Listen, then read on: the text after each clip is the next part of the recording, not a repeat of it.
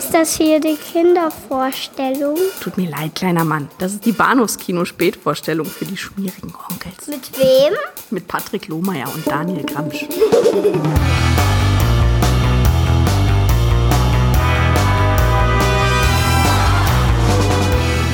Adam und Barbara sind Geister. Wozu sind wir Geister, wenn wir nicht mal Leute erschrecken können? Das ist auch schwer.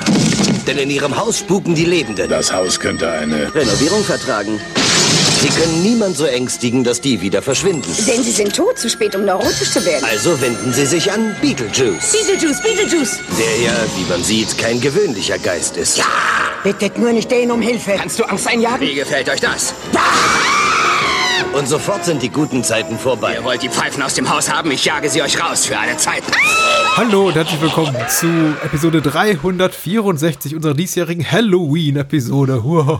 Mein Name ist Patrick und bei mir ist der Daniel. Hallo. Deo. Deo. Hi. Hi. Ich habe nicht weniger erwartet. Das ist, äh, das ist ein Festtagsprogramm, Oh, äh, das wir heute total, Abend haben. total. Ja, ich meine, man hat mich gefreut. Äh, Mhm. ersch ersch ersch erschreckend ungruselig in, in beiden Instanzen, aber trotzdem war trotzdem äh, so, so herrlich passend zu, zu diesem zu diesem Feiertag. Ja, der, der Zufall wollte es tatsächlich so, dass wir ausgerechnet über zwei Wunschfilme unserer Hörerinnen und Hörer sprechen heute Abend an, an Halloween. Ja. Denn äh, das war nicht der ursprüngliche Gedanke. Der ursprüngliche Gedanke war, du fährst in Urlaub, du bleibst noch eine Woche länger weg. Wir haben gar nicht die Zeit, über barbaren Filme zu reden. Jetzt haben wir es eben doch gemacht. Dadurch hat sich irgendwie alles so ein bisschen vor- bzw. zurückverschoben. Wie auch immer. Jetzt sitzen wir hier an Halloween bzw. am 30. Oktober, wenn ihr diese Sendung hört. Und wir reden über zwei Filme, die, wie es der Zufall so will, wunderbar passen zu Halloween Ja, ja. die wir ansonsten auf die nächste Woche hätten schieben müssen. Aber nein, es wurde gewählt. Ähm, Basket Case aus dem Jahr 1982 von Frank Hanlotter und Beetle von Tim Burton aus dem Jahr 1988. Genau, Betelgeuse. Beetlegeuse. Ähm, Und mir ist total peinlich. Ich habe es verbaselt. Ich habe äh, den Namen mir nicht notiert des lieben Menschen, der sich Basket Case Oh. gewünscht hat. Und ich zweifle langsam an meinem Verstand und frage mich, habe ich mir den gewünscht? Habe ich den irgendwie reingeschmissen und wurde er da gewählt? Ja. Ich weiß, es wurde me mehrfach Elmer äh, bzw. Brain Damage äh, gewünscht von Frank Hanlotter oder überhaupt der, der Ausruf laut, mach doch mal was von Frank Hanlotter. Und äh, am Ende landete eben sowohl Brain Damage als auch äh, Basket Case auf der Liste und es wurde eben letztgenannter. Ähm, ich habe leider keinen dazugehörigen Namen, aber wer auch immer sich das gewünscht hat, freu dich bitte. Wir freuen uns auch. Und äh, der liebe Martin Schober hat sich ähm, Beetle, Beetlegeuse gewünscht. Was auch sehr schön ist. Ja, aber ich meine, immerhin in äh, hier äh, äh, Elmar wäre ja hier Dwayne Bradley wäre ja zu, kurz drin. Ja, stimmt. Der wäre auch dabei. Im Übrigen, ich wollte nur ganz kurz sagen, du kannst übrigens froh sein, dass ich mit Deo angefangen habe und nicht mit Do you have the time to listen to me? Das, ernsthafterweise, seitdem, seitdem ich weiß, dass wir über diesen Film reden, habe ich dieses verdammte Green Day Lied als Ohrwurm. Aber dann kam, Ja, du dann kam glücklicherweise Harry Belafonte vorbei und das ist mir deutlich Ja. angenehmer, ja. Oh, und ich, ich hoffe, wir kriegen GEMA-seitig keinen kein Trouble oder irgendwas beigepickelt. Wenn aber ich singe, sowieso nicht. Das ist so schief, das merkt sowieso kein Mensch. sehr gut, natürlich. Du hattest, hast ja bereits angedeutet, mit Basket Case hattest du noch überhaupt keine Berührungspunkte und hast Nee. tatsächlich an den Green Day Song gedacht. Ja, total. Wie der an mir vorbeigehen konnte, ist mir absolutes Rätsel. Aber äh, das, das habe ich, das ich jetzt natürlich mit, mit Gusto nachgeholt. Und zwar so viel Gusto, dass ich mir den zweiten gleich noch hinterher äh, reingezogen habe. Für den dritten hatte ich leider keine Zeit, aber ich glaube, ich, der macht das nachher noch. Also Der ist auch nicht so gut. der dritte? Der dritte ist auch nicht so gut. Ich glaube, Frank Also. Hanlotter hat selber darüber gesagt, der gefällt ihm nicht. Was natürlich nicht viel gilt. Ja, nee. Ah, Ähm, Spaß. Richtig, ja. richtig tolle Spaß. Äh, Das Jahr ist 1982. Der Regisseur Frank Hanlotter wird jetzt, glaube ich, bereits sechsmal erwähnt. Ähm, die Hauptrollen sind besetzt mit Menschen, von denen man nie gehört hat, außerhalb dieser, die, die, dieser filmischen, dieses filmische Mikrokosmos, in dem wir uns hier befinden. Nämlich, äh, da spielen Leute mit wie Kevin Van Hentenrick in der Hauptrolle als Dwayne Bradley und äh, Menschen wie Terry Susan Smith, Beverly Bonner, Robert Vogel, wer auch immer. Aber, immer, aber, aber immerhin hat äh, äh, hier äh, uns Kevin ähm, halt äh, uns Frank dann doch ein bisschen die Stange gehalten. Ne? Also dass er, dass er eben nicht mal kurz ersetzt wurde, nur weil, weil der Regisseur ein bisschen mehr Geld hat. Mhm. Also doch, durchaus. Es ist quasi sein, sein persönlicher kleiner Bruce Campbell. Ja, ja, das stimmt schon. Das ist schon richtig. Frank Henlotter überhaupt eine interessante Persönlichkeit. Äh, Jemand, der, äh, da, da, das knüpft so ein bisschen an das an, was wir kürzlich hatten mit Maniac und William Lustig, der eben auch sich tatsächlich aus dem aktiven Filmgeschäft zurückzog, um dann einfach in die Filmdistribution zu gehen, also quasi sich so im Heim, Heimkinomarkt zu engagieren. Äh, Frank, äh, William Lustig hat Lou Underground gegründet und äh, Frank Henlotter war dann in späteren Jahren maßgeblich an der äh, Weiterentwicklung von Incredibly Weird oder Incredibly Weird Video, glaube ich, beteiligt. Incredibly also Strange. Incredibly Strange Video, das gibt's Also in Berlin. Ja. Gab es ja nicht mehr. Ja, gab es in Berlin. Und dann gab es auch dieses schöne Label, was sich in den USA verdient gemacht hat, zum Beispiel dafür, dass sie alle Herschel Gordon Lewis Streifen in Deluxe-Version herausgebracht haben. Dem, dem der erste ja auch gewidmet ist. und das passt doch ganz wunderbar. Der Film hat äh, 35.000 Dollar gekostet, so sieht er auch aus, und äh, lief mit einigem Erfolg in, in einer bestimmten Art von Kino und dann natürlich auch später sehr erfolgreich auf Video, was man sich so denken kann. So quasi, quasi so das, das letzte Aufbäumen der Midnight Movies, würde ich mal, das mal nennen. Ja, richtig. Also er, er lief auch im Double Feature mit äh, etablierten, die Klassikern kann man nicht sagen, weil dafür waren sie irgendwie noch zu zeitnah produziert an der damaligen Jetztzeit, aber er lief schon so auf dem Bunde mit äh, Filmen, die schon sich Rang und Namen gemacht hatten, wie irgendwie Rocky Horror. Ähm, Frank Henlott hat sich auch in, in, in, mit seinen Kurzfilmen davor oft an, an, an John Waters so ein bisschen gehängt und das eben Ja. zum Beispiel mit Pink Flamingos zusammen gezeigt, seine ersten Kurzfilme. Kann man sich alles angucken in der, in der schönen kleinen Dokumentation, die auch auf den DVDs und Blu-rays enthalten ist, wo er ein bisschen da erzählt. Also es hat ihm schon gut getan, dass es eben da schon so ein paar etablierte Namen gaben und er hat seine Kurzfilme dran, dran gehängt. Es sind Ja. leider einige verloren gegangen. Er berichtet zum Beispiel von einem Kurzfilm, den er auch zusammen gemacht hat mit, mit Divine, wo sie eben nicht in Drag spielt. Ah. Ähm, und er nennt auch den Titel, aber ich habe versucht, etwas herauszufinden und ich glaube, der Kurzfilm darf als verschollen gelten, was ich sehr, sehr schade finde. Oder er Ja. hat es erfunden. Ich meine, sie ist tot, der Film ist weg, Ja, wer weiß. ja, ja, ja. Schade, aber nur gut. Ein echter 42nd Street Film. Äh, Moonshade hat die Inhaltsangabe geschrieben. Natürlich. Äh, er, natürlich. Er schreibt, Dwayne Bradley, das ist eben Kevin von Hedrick, lebt auf sehr ungewöhnliche Weise mit seinem ehemals siamesischen Zwillingsbruder zusammen. Denn Belial, so heißt er, wurde vor Jahren von ihm getrennt und lebt nun in einem Weidenkorb, obwohl ihn alle Welt für tot hält. Jetzt kommen beide nach New York, um Rache an den damals behandelnden Ärzten zu nehmen. Belial ist zwar nur ein kleines, entstelltes Monstrum, aber sein Rache- und Blutdurst ist gewaltig. Es kommt zu einer Reihe von Morden, doch die Gefahr von innen, als Dwayne sich in die junge Sha Sha Sharon verliebt. Okay. Doch die Gefahr kommt von innen, als Dwayne sich in die junge Sharon verliebt. Alles klar. So, jetzt haben wir's. Das ist ja eine komische Formulierung. Aber gut. Ja, Es klingt, es klingt irgendwie so ein bisschen wie aus dem Englischen übersetzt oder so. ja, ich halte es immer für problematisch mit Halbsätzen. The Enemy Within, weißt du, sowas in der Richtung. Ja, die Gefahr kommt von innen. Oder klebte zumindest mal an ihm dran. Wie hat dir Basket Case gefallen? Ja, ausnehmend gut. Mhm. Ausnehmend gut. Ich hatte, ich hatte, ich hatte ja, ein, ich hatte ja eine, eine, eine wahre Freude. Die, die, also die, die, die, diese Stimmung, du nanntest es gerade 42nd Street, ach, ist wundervoll. Es ist einfach so dieses, dieses alte, schrunzige New York, mit, eben auch mit, mit ich habe den auch noch in so einer, in so einer VHS-Fassung mir angeguckt. Mhm. Also der auch wirklich richtig, richtig grottig eben auch aussah. Und es ist ja nur auch wohl so, dass eben, dass sie eben diese 16 Millimeter irgendwie aufgeplustert haben, damit sie so wie äh, auf der Leinwand zeigen konnten. Das Mhm. hat wohl Herrn Lotter noch nie so richtig gefallen. Aber ähm, so las ich zumindest. Es war, ja, es war. Sieht aber auch in HD nicht besser aus. Ich habe hier so eine, die, die, die, die Trilogie auf Blu-ray von einem äh, britischen Label, Label namens Second Sight und ich war äh, nicht entsetzt, ich, ich sag's netter, erstaunt darüber, wie schlecht das aussieht. Also es sah unwesentlich besser aus als diesen VHS-Rip, den du gesehen hast. Okay. Ähm, ja, aber trotzdem, ich, meine, die, diese, diese Grundstimmung ist einfach wundervoll. Le- Leider sieht man meiner Meinung nach zu wenig davon. Er hätte vielleicht dann doch noch ein bisschen mehr Guerilla-artig äh, da irgendwie äh, ein bisschen was drehen können. Aber ähm, das bisschen, was man halt sieht und auch einfach die Charaktere, die er da äh, nimmt, allesamt sehr, sagen wir mal, schauspielerisch gefordert, äh, si- sind aber, das fühlt sich alles so gut an. Also einfach so, so, so, so, so klassisch, so alt. So, ich musste, es ist ganz, es ist ganz, ganz seltsam. Ich, ich, ich ertappte mich dabei, wie ich, ähm, äh, sag mal, wirklich außerhalb von jeglicher Story oder, oder äh, ähm, Monster-Effekten oder sonst sowas, aber einfach nur dieses, dieses, äh, dieses Gefühl, das dieser Film vermittelt von eben dieser, dieser End 70er, früh, früh 80er Zeit. Ich musste ganz, ganz viel an das alte Berlin denken. Mhm. Weißt du, äh, eine, eine, eine Phase, wo man, wo man äh, äh, keine Ahnung, an, Kana an Kanalitwas-Säule vorbeigehen konnte, ohne Werbung zu sehen von, vom Big Sexy Land oder sowas. Ja, oder äh, äh, keine Ahnung, Harald Junke noch irgendwie mit, mit, mit, äh, mit Ente am, äh, am Zoopalast irgendwie prankte vom Poster. Also diese, diese, diese ganz, ganz komische also es, es, es fühlte sich an wie meine eigene Kindheit, was ganz seltsam ist, weil ich natürlich mit so, also mit, mit weder mit New York noch mit dem Film irgendetwas zu tun habe, aber, tro aber trotzdem fühlte sich das alles halt so an, ganz komisch. Und ich, aber ich mochte das halt total. Ich habe mich da, habe mich da voll, voll rein versetzt und ähm, hat mir dann auch ehrlicherweise ganz viel geholfen über, sagen wir mal, die mh, ja doch nicht zu übersehenden Unzulänglichkeiten des Films. ähm, äh, die aber dann auch wiederum ganz, äh, ich, ich fand die dann halt irgendwann charmant und drollig und putzig und einfach, äh, also äh, einfach, keine Ahnung, das Monster halt in Stop Motion halt zu drehen, Hm. dachte ich so bei mir, ja, okay, es sieht jetzt nicht, ist jetzt nicht überzeugend oder irgendwas, Mhm. ja, aber es ist so eine, es ist so eine coole Idee.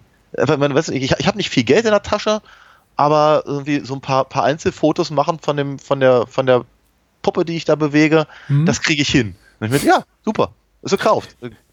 Der, der große Innovationsansatz, äh, wie es, was ich zum Beispiel an Sam Raimi eben nun mal hatte in Evil Dead oder sowas, der ist ja hier äh, leidlich zu vermissen.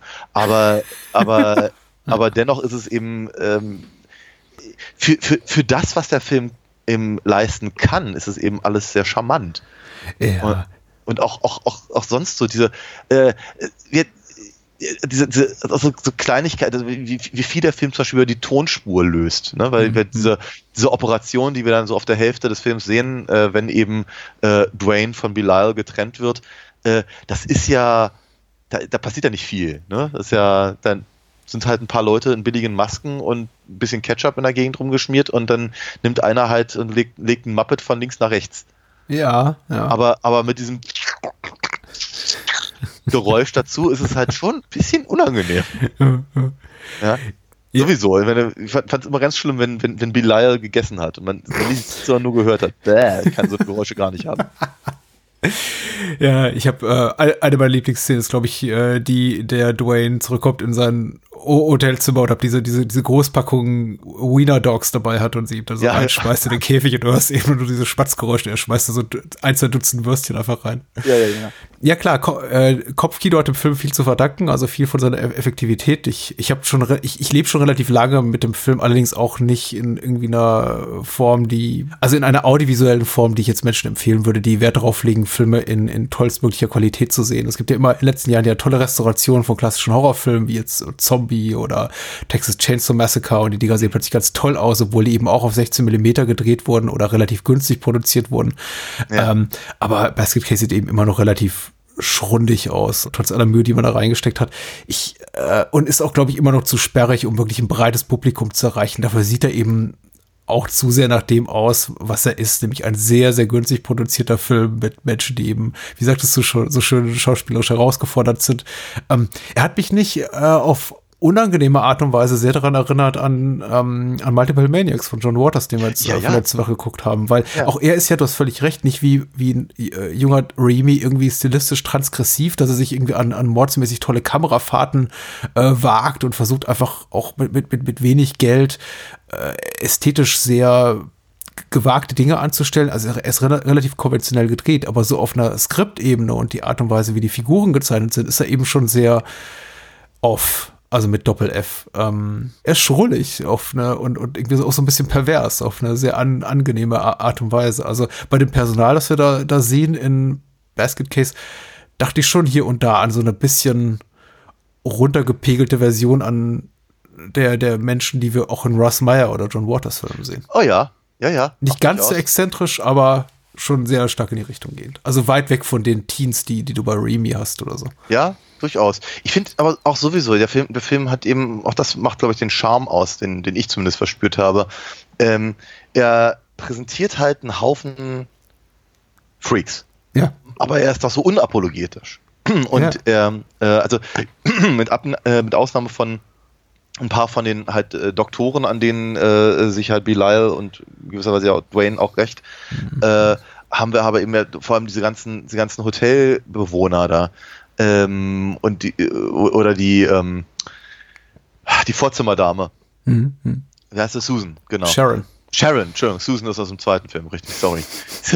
Es war ein Fehler, ihn gleich hinterher zu gucken. ähm, genau, aber äh, das ist halt, die, diese Leute sind eben, sie sind halt in ihrer Schrulligkeit eben einigermaßen authentisch und sie sind, äh, sind eben nicht, sie werden halt nicht herausgestellt, also nicht, also man macht sich nicht so wirklich über sie lustig, mhm. sondern sie sind halt so, so, so wie sie halt größtenteils zu sein scheinen wenn das in irgendeiner Form einen Sinn ergibt, weil ich ja gerade ja, das ergibt aber auf jeden Fall Sinn. Also ich glaube auch durchaus, dass Basket Case seine, oder Frank Henlotter, der ja auch das Drehbuch geschrieben hat, seine Figuren auch sehr, sehr mag. Genauso mhm. wie John Waters seine Figuren mag. Das merkt man eben, ob äh, jemand einfach nur mit so einem zynischen Blick auf seine, seine, seine Figuren der Lächerlichkeit preisgibt oder er eben ihnen auch tatsächlich sowas noch zuschreibt wie eine, wie eine Integrität innerhalb dieses Mikrokosmos, in dem sie sich befinden. Und die wirken ja. eben alle sehr integer und sehr glaubwürdig und sehr nachvollziehbar auch in dem, was sie machen. Auch wenn es eben nicht immer das ist, was wir so als besonders gefällig wahrscheinlich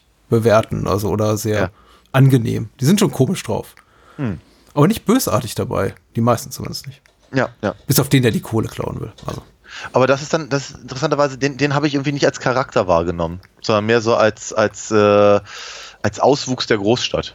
Ja, ja. also das, das, was halt dem, dem, dem, dem, den beiden Brüdern halt so, so, so passiert, wenn sie auf einmal in die große Stadt kommen.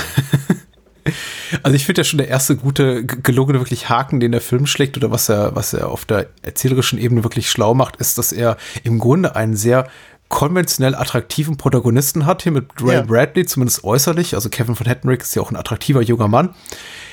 Und ihn aber sehr, sehr bald eigentlich als Bösewicht äh, etabliert, aber nicht so richtig, weißt du? Also er kommt schon hier klar so mit so einer Racheagenda ins Hotel mhm. Broslin, will eben sich an den ganzen Ärzten rächen und einer Veterinärin, also die ihn von seinem siamesischen Zwillingsbruder getrennt haben. Mhm. Er ist dabei aber eben auch neben seiner böser, neben seiner Rächer mit irgendwie bösartiger Agendanummer eben auch so ein klassischer Leading Man-Typ. Also der ja. eben auch eine, eine, eine Love Story kriegt und, und, und alles Mögliche. Und mhm. das, das passt für mich einfach in, in einem konventionellen Film oder in einer konventionellen Erzählung würde man das, glaube ich, nicht so machen. Dass man sagen würde, okay, der ist auf der einen Seite ist er ein, ein, ein mordender Unhold, aber wir geben ihm quasi nochmal so einen Nebenhandlungsstrang, in dem er eben auf eine sehr putzige Art und Weise mit Sharon anbändeln darf. Und man gibt ja. ihm dieses ganze Techtelmechtel bei der Freiheitsstatue und so. Mhm. Also ja. Sehr cool. Absolut. Also ich dachte, ich dachte auch so zeitweilig irgendwie, ähm, ich, ich fühlte mich an, an, an diese eine X-Files-Episode äh, ähm, mhm. erinnert mit dem, mit dem mordenden siamesischen Zwilling. Ah, ja. Mhm. Der da, der da äh, äh, halt aus dem, aus dem, aus dem Oberbauch von seinem, seinem, seinem, Bruder quasi raus, ja, ich erinnere mich. raus, rauskommt. Mhm. Äh, aber da ist eben, ich, ich vergesse leider seinen Namen, ähm, aber der hat tausend Filme mitgespielt. Amadeus und, und äh, Ach, Vince, Name der Vincent Rose. Schiavelli. Ja, genau, ja. genau, Vincent Schiavelli. Buffy und was er nicht alles gemacht hat. Ist eben aber auch natürlich so ein, so ein, so ein Charakterkopf, ja, der, äh, bei, bei, bei, dem man halt von vornherein denkt, na, der hat doch bestimmt irgendwie Dreck am Stecken. Und das ist halt etwas, was man halt hier bei, äh, bei, bei, ähm, bei Dwayne halt irgendwie so nicht denkt. Also man denkt halt e-, eher noch, ups, der hat, der hat halt möglicherweise eine Klatsche, hm. weil er halt die ganze Zeit mit seinem Korb da durch die Gegend rennt. Ähm, aber er passt halt hervorragend rein zu den anderen Leuten, die eben auch alle eine Klatsche haben, die da eben in dem, in dem Hotel rumlungern und ihm erstmal die halbe Lebensgeschichte von, von seiner Vormieterin erzählen und äh, äh, was nicht alles. Mhm. Er, er, sieht eben nicht bösartig aus. Ne? Und sagen wir mal, wenn, wenn, spätestens wenn der Film ihm die Mühe macht, ihm auch noch eine, eine Origin-Geschichte noch mit reinzubringen, also in eine Rückblende erzählt, ja, dann, dann, äh, dann, dann relativiert sich die Bösartigkeit ja auch wieder. Ja, ja. ja. Das ist sowieso der Film, ich meine, ich glaube, der zweite Film macht das ja sogar noch einen, Zacken, schärfer. Also ich will nicht zu viel über den nur wieder reden, aber eben, sagen wir mal, so diese, diese, diese mh, hm, nennen wir es mal Toleranz oder oder oder oder äh, äh, dieses Mitgefühl für die für die ähm, optisch Ausgestoßenen der, der Gesellschaft ist, mhm. ist, ist eben äh, Henlotter auch schon im ersten Film in gewisser Weise zumindest wichtig. Also zumindest als, als, äh, als Erklärung oder als Ausgangspunkt oder wie man es auch mal nennen ja. möchte. Wie, wie hat dir die ganze Flashback-Sequenz gefallen? Die dauert ja relativ lang. Ich habe jetzt nicht die Zeit genommen, aber sie, sie, sie nimmt so gefühlt ein Großteil des äh, finalen Drittels des Films, also ich würde mal sagen, Ja. so 15, 15 Minuten. Ich fand's, ich fand, ich fand also ich, ich hätte sie nicht gebraucht, muss ich ganz Mhm. ehrlich sagen. Also ich glaube, alle Informationen, die, die, der, die diese äh, Sequenz einem bietet, hat man auch vorher schon in, in, in, in Worten Ja. bekommen äh, und so. Äh, vielleicht hätte er es an- etwas, anders schreiben müssen, wenn er es wenn er es zeigen will und nicht, nicht beschreiben. Mhm. Ähm, aber ich finde ich finde sie verhältnismäßig gut gemacht. Hat er ja vorhin schon gesagt. Praktisch mit den, mit den begrenzten Möglichkeiten, die ihnen zur Verfügung standen, finde ich es einigermaßen effektiv gelöst. Ja, ja. Ähm, und äh, ich fand sie, ich fand es ihm auch interessant genug, halt zuzugucken. Ähm, ich hätte, ich hätte gerne noch ein bisschen mehr von, von, äh, von Dwayne und äh, der, der Dame in der, in der, in der Nachtbar gesehen, weil ich fand Ja, das irgendwie so, Casey, ja. Casey. Ich fand, ich, fand, ich fand das- ich fand das irgendwie so eine drollige Dynamik, die die beiden da entwickeln. Ähm, davon hätte ich gerne halt noch ein bisschen mehr gehabt. Äh, das wird ja dann relativ, relativ schnell gelöst. Mhm. Ich, ich, ich, ich frug mich aber trotzdem beim Gucken so ein bisschen, warum ist die jetzt hier? Warum, warum haben wir, warum haben wir jetzt hier irgendwie zehn Minuten auf einmal einen völlig anderen Film? Der, der ja, Ja. auch, der auch rein- rein, also rein rein von der, von, von der, von der filmischen Technik anders wirkt. Der wirkt ja eher wie so Hammer Horror oder sowas.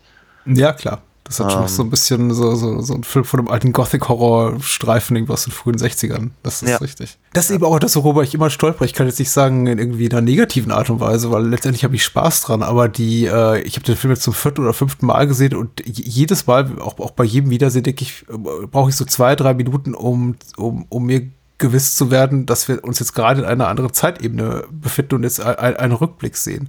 Also um nicht um mir dessen bewusst zu werden, weil es ist relativ klar, denn zu Beginn dieser ganzen Flashback-Sequenz haben wir eben dieses Bild da vom Vater, der auf die Wiege da seines Sohnes oder seiner siamesischen Söhne Zwillinges Söhne äh, runterguckt, ist relativ klar. Aber bis ich so richtig einfach mit damit warm geworden bin, dort in meiner Zeit, weil eben diese, diese längere Sequenz mit dem Flashback und auch einige sehr schönen Over-the-Top-Gore-Momenten, da, die, die, die grätscht so beiläufig in den Film rein. Du kriegst eigentlich gar nicht mit. Die wird nicht ordentlich eingeführt oder etabliert. Er sitzt eben mit Beverly Bonner, so als die Schauspielerin, die diese Casey spielt, diese, die auch in einem Hotel Broslin wohnt, was auch immer die macht. Ist es eine Hure? Ich, ich bin mir jetzt gar nicht so sicher, womit ihr Geld verdient. Es wirkt so ein bisschen wie so eine Animierdame oder sowas. Eine Animierdame, sehr, sehr schön. Und er sitzt eben mit ihr da in dieser Kneipe und die betrinken sich und haben gerade eine Menge Spaß und er zieht auch so ein bisschen über, über sich selber ab und die ganze Welt, in der er lebt und das, was er davor hat mit seinem Bruder und sie äh, erzählt ihr eigentlich die Wahrheit, aber eben so im Scherz und in Sauflaune und sie denkt, er, er macht Gags. Dann klappt er, glaube ich, auf den Tisch zusammen und das war's. Und Hm. ja, dann, haben wir den Flashback, ja, genau. ja, und also es ist gar nicht in so einen bedeutungsvollen Kontext eingerahmt, sondern eigentlich einfach nur in so eine Saufgeschichte, die noch nicht mal äh, die äh, in so ein Szenario, das, in dem man noch nicht mal zusammen ist mit seinem eigentlichen Love Interest, also Sharon, sondern eigentlich mit einer Frau, von der er gar nichts will. Ja. Aber gut, so, so ist es jetzt einfach mal. Äh, merkwürdig, merkwürdig konstruiert, aber Ja, aber, da, aber dabei eben auch nicht uninteressant. Also ich möchte sagen, ich finde es fast interessanter, so mal zu sehen, als eben in, in dem Rahmen, in dem man sich das halt normalerweise vorstellt, wenn es denn überhaupt geliefert wird. Ja, es, es sprengt so ein bisschen die Dramaturgie auf eine angenehme Art und Weise auf, wenn es jetzt auch nicht irgendwie spannungsfördernd ist, weil es tatsächlich eigentlich eher Tempo rausnimmt. Ja. Aber ähm, der, der, der Film droht zu dem Zeitpunkt, als eben diese ganze Flashback-Sequenz beginnt, so ein bisschen gleichförmig zu werden, weil wir im Grunde immer wieder ähnliche Szenarien, äh, Ja. ne, Bilal springt aus der Kiste, fällt jemand an, springt wieder in die Kiste zurück oder wird wieder zurück in die Kiste gehoben und weiter geht's im Text. Und das, so, das wiederholt sich eben zwei, drei, vier Mal. Hm. Ja. Und bevor es eben langweilig werden kann, kommt eben einfach dieser längere Rückblick und erinnert uns daran, dass ja, der Film vielleicht noch ein bisschen mehr zu bieten hat, als wir bisher gesehen haben. Ey, Die Stop-Motion-Sequenzen finde ich ja auch äh, total putzig. Um ein bisschen vorwegzugreifen zu dem Burton-Film. Ich finde es lustig, dass ich eben, ich habe mir so auch so ein bisschen mit dem Making-of von, von Beatle-Dingens äh, beschäftigt. Und äh, über den sagt Tim Burton heute, er könnte sich den Film gar nicht mehr angucken, weil ihm die Stop-Motion-Sequenzen so schlecht gefallen. Und er, er würde das heute so viel besser machen mit Computertricktechnik und oh, äh, eigentlich so die Äußerungen von Filmemachern, die man schätzt, die man eigentlich nicht hören will. Und als ich das las, musste ich eben zurückdenken an, an, an das, was wir in Basket Case sehen, was eben so die, die crudeste Variante ist von Stop Motion, die man sich vorstellen kann. So mit vier Frames pro Sekunde animiert. Ja.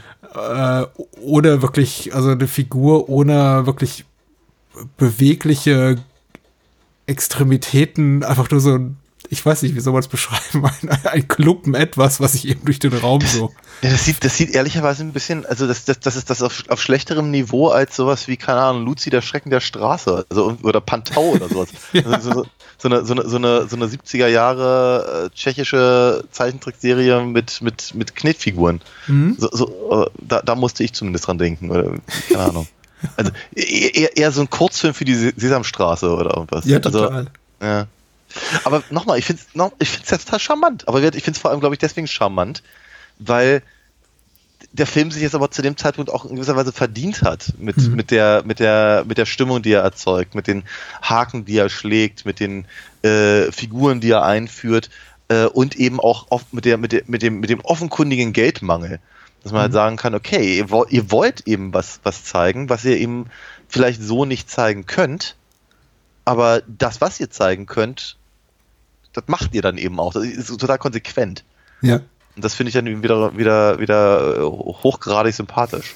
Ich habe immer so ein bisschen Berührungsängste mit Wörtern wie, wie, wie charmant und sympathisch und skurril und schrullig, weil es irgendwie für mich immer so, so halbe vergiftete Komplimente sind, aber in, dem, die, auf, in Bezug auf Basket Case finde ich auch passend so perfekt, weil so als Horrorfilm, muss ich sagen, taugt, taugt er verdammt wenig, weil er ist nicht mhm. wirklich gruselig und selbst ja. die Szenen, in denen es wirklich zur Sache geht, also so in Sachen Guts und Gore. Und es gibt ja durchaus einige sehr, sehr handwerklich, gar nicht mal so inkompetent gemachte Splatter-Effekte.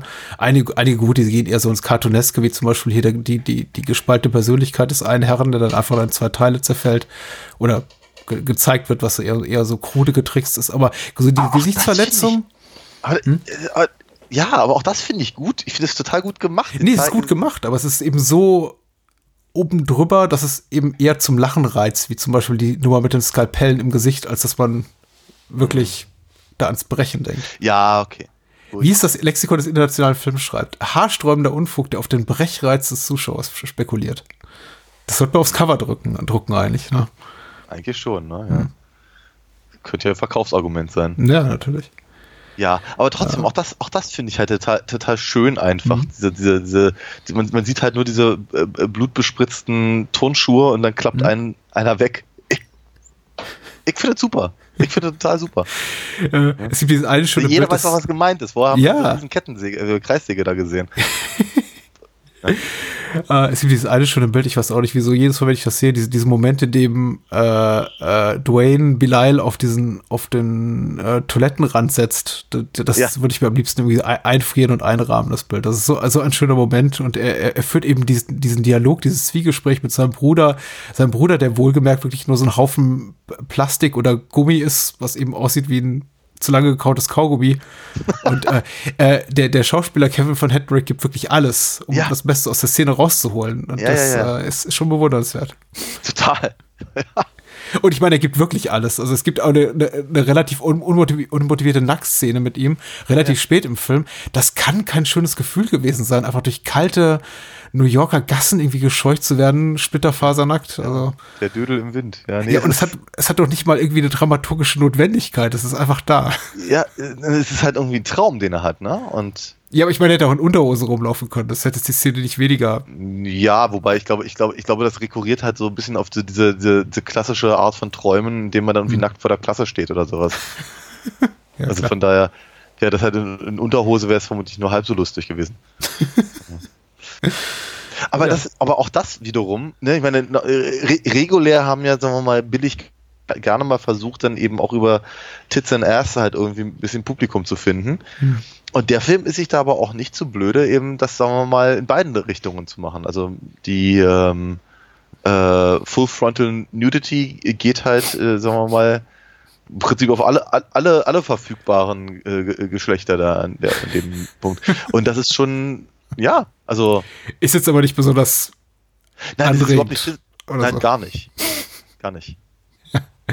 es ist, ähm, er ist sehr nah an seinen Figuren. Es wirkt auch gar nicht so bloßstellen, obszön oder wie, wie, wir auch schon zu Beginn gesagt haben, als gucke Lotter auf die, die Figuren herab. Es hat alles so eine Beiläufigkeit, so eine Natürlichkeit. Auch der, der Moment, in dem sich eben ähm, hier Casey, äh, Beverly Bonner, die, die, die Dame, mit der er diesen nächtlichen Ausflug hat in der Bar, eben, eben umzieht. Das ist so, ja, die zieht sich eben um.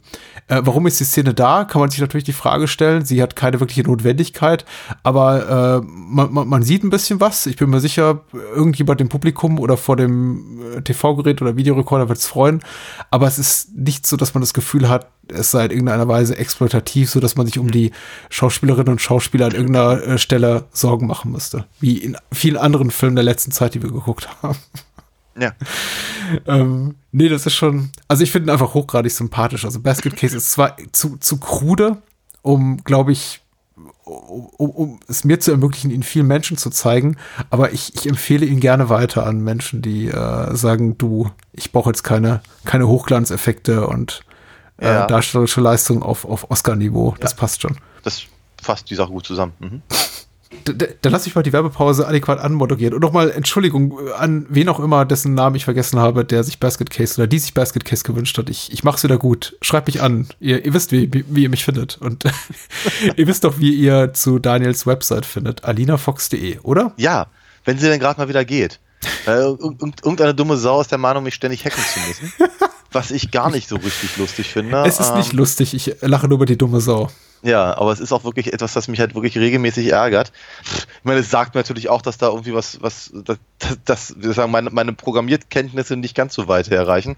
Ist aber wurscht, weil was ich darauf machen kann, ist eben einen Shop haben, äh, in dem meine Comics verkauft werden. Und ich würde mich natürlich sehr, sehr freuen, wenn der eine oder die andere mir das äh, eine oder andere Büchlein abnimmt, zum Beispiel den Sammelband, den ich in diesem Jahr rausgegeben habe. Ähm, oder das allerneueste Heft, das eben auch seit, glaube ich, jetzt August raus ist. Ähm, Heft 6 wäre das. Ja. Ansonsten kann man sich auf der Webseite auch äh, ein paar Sachen durchlesen über meine Figuren. Ähm, ja, aber jede Unterstützung wird hier äh, äh, gutiert und äh, ich bin, bin sehr, sehr happy, wenn, wenn jemand der Meinung ist, Sachen zu kaufen. Ich mach's kurz. Erstmal vielen, vielen Dank an alle Menschen, die uns bereits unterstützen. Und wer uns weiter unterstützen will oder neu dazukommen möchte, der geht auf bahnhofskino.com. Da findet man alle Spendenlinks und Links zu Steady und Patreon und fördert damit eben nicht nur diese Sendung, sondern eben auch alle anderen Episoden, die wir produzieren. Auch Spielfilm, das ABC des Films, die Bahnhofskino Extended Edition und vieles, vieles mehr. Also vielen Dank äh, für die Spenden und äh, Mitgliedschaften bei Patreon und Steady als ähm, kleine Wertschätzung für die Arbeit, die wir hier leisten. Und ähm, Fast finaler Hinweis auf mein Columbo-Buch Columbo Columbo, das kurz vor Weihnachten erscheint. Ein paar Restexemplare sind noch da, man kann die auch bestellen, vorbestellen unter bahnhofskino.com. Bestellungen sind noch bis ungefähr 10. November möglich und dann ist es vorbei. Dann muss man eben, wer das verpasst, warten bis Anfang nächsten Jahres und sich das dann on demand im Handel kaufen. Aber dann eben nicht in Farbe und nicht signiert. Also überlegt euch, alles unter bahnhofskino.com. So. Äh, Beetlejuice 1988. Oh, ich habe den Namen gesagt, verdammt. Ähm, ein gedanklicher Strich äh, auf der Liste. Äh, von Tim Burton mit Michael Keaton, mit Gina Davis, mit Alec Baldwin, mit Winona Ryder, mit Catherine O'Hara, mit Jeffrey Jones und oh, Robert Goulet soll ich vielleicht mal erwähnen.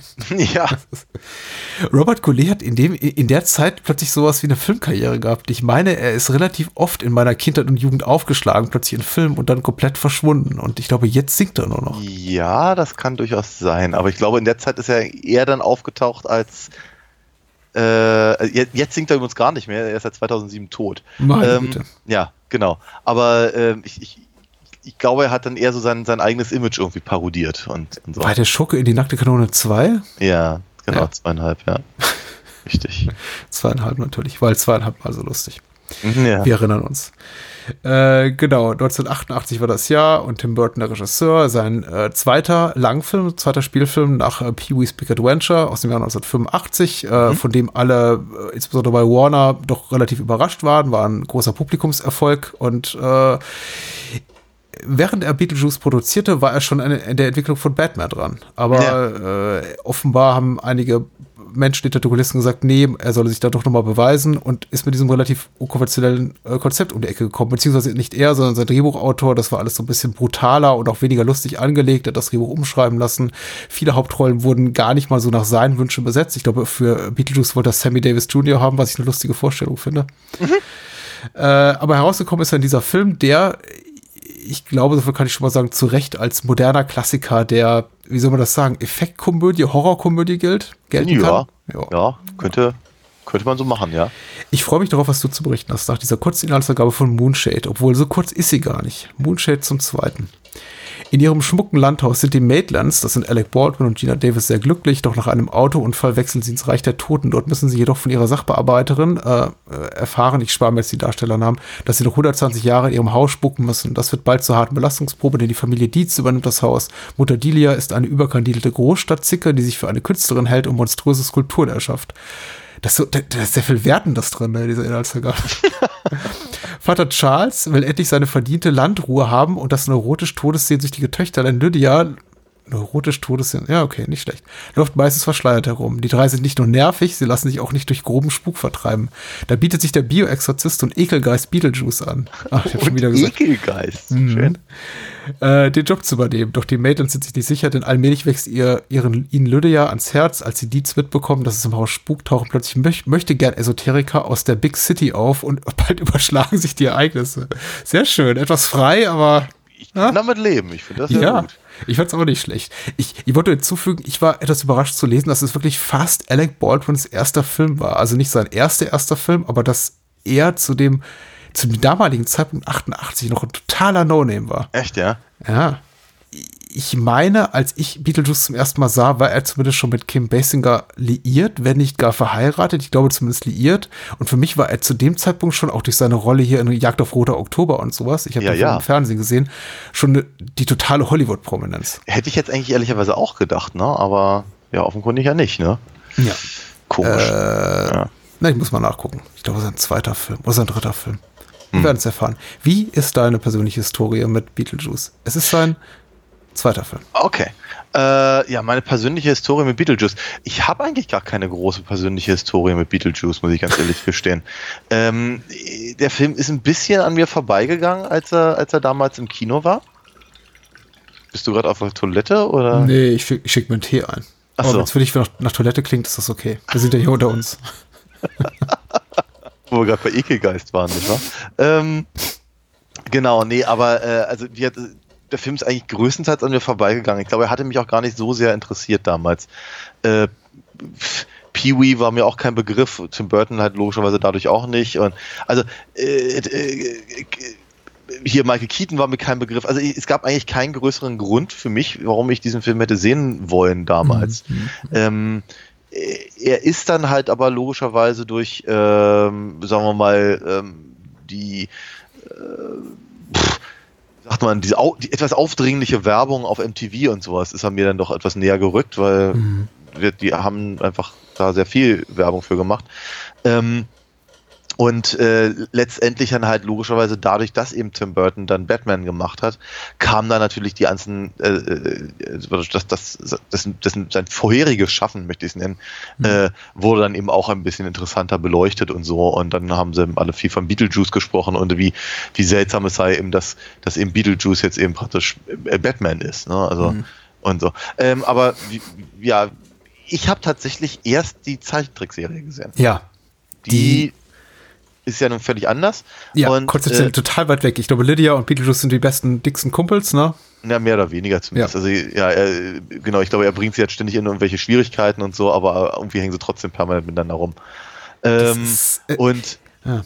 ja, Genau, genau. wir müssen mal ein Special machen über diese ganzen Zeichentrick-Spin-Offs, die konzeptionell ganz weit weg, weg sind von den Filmen, die sie Ja. berühmt gemacht haben oder auf denen sie basieren. Also am schlimmsten ist ja sowieso zurück in die Zukunft, wo es dann gar nicht mehr irgendwie um Doc und Marty geht, sondern irgendwie um Martys Cousins und Nee, nee, nee, nee. nee, Ja. nee ich glaube, da, nein, nein. Also, äh, das, das stimmt ja nicht. Die sind ja tatsächlich alle, alle drin und. und die sind alle äh, drin. Aber ja, in der Hauptsache geht es um die, die glaube die, die jüngeren irgendwie Neffen von Aber Marty. nur in den ersten ein oder zwei Folgen. Sie haben das sehr, sehr, sehr schnell umge umgedreht und dann geht es halt doch sehr viel um, um, um äh, ähm, Marty und Jennifer und, und Doc und so. und Also- Einstein. Und Einstein, ja genau, der, der, der Hund, der dann auf einmal das Auto fahren kann. Aber ich mag die eigentlich ganz gerne tatsächlich, die Zeichentrickserie. Ich mag, mag auch die, die Beetlejuice-Zeichentrickserie, mochte ich auch tatsächlich relativ Ja, die ist gerne. doch schön. Hm. Ähm, ich habe mich auch sehr gefreut, dass auf der Blu-ray, äh, also zumindest der, der aus England, äh, dann eben auch ein paar Folgen drauf sind. Anyway, ähm, irgendwann habe ich dann aber auch mal Beetlejuice gesehen, vor allem halt, weil ich eben äh, die Tim Burton Sachen mal, mal weggucken wollte. Ähm, und ich war gar nicht so unglaublich angetan, muss ich ganz ehrlich gestehen. Ich hatte mir, glaube ich, deutlich mehr versprochen. Ähm, also auch gerade von, was ich, Winona Ryder und von allen anderen, die ja mit, mit, mit, mitspielen. Also so, so, so, so richtig toll fand ich ihn nicht und ich fand ihn auch nicht besonders komisch, als ich ihn das erste Mal gesehen habe. Mhm. Ähm, ich muss aber ganz ehrlich sagen, äh, der Film ist aber, der ist aber irgendwie doch relativ lange immer in meinem, in meinem Hinterkopf geblieben. Äh, und ich wollte den auch immer in einer, in einer äh, adäquaten Version äh, in, meiner, in meiner persönlichen Sammlung haben, weil es gab ihn ja lange Zeit in Deutschland nur auf einer DVD, bei der ich glaube äh, unter Specials irgendwie noch animiertes Menü stand. Ja. Äh, ähm, was jetzt nicht so geil ist, alles in allem. Ähm, ich glaube, worauf ich hinaus will, ist, dass ich dieses Mal beim, beim praktisch zum ersten Mal auch die, die Rolle von Beetlejuice tatsächlich ernstzunehmend komisch fand. Oh, Nach all den Jahren. Mhm. nach all den Jahren. Mhm. Oh, ich hätte jetzt da tatsächlich so eine innigere Bindung deinerseits zu dem Film erwartet, weil Ja, für mich ist das total. ein absoluter Kindheits- und Jugendlieblingsfilm. Ich habe ihn natürlich auch nicht im Kino gesehen, weil ich einfach ein paar Jährchen zu jung war. 88 hätte man, hätten mich meine Eltern nicht in diesen Film gelassen. Aber ich habe ihn gesehen bei der Erstausstrahlung, 1991 war das, glaube ich, auf Pro 7, wenn mich nicht alles täuscht. Habe ihn dann natürlich auch aufgenommen. Und es ist eines der am meisten runtergeguckten Videobänder, die wir damals in unserer äh, Sammlung hatten. Also ich Okay. kann nicht mehr mitzählen, wie oft ich den gesehen habe. Also im Alter zwischen, sage ich mal, 12 und 16 bestimmt an die 50 Mal. Das ist etwas, was wirklich rauf und runter lief, äh, mindestens einmal im Monat.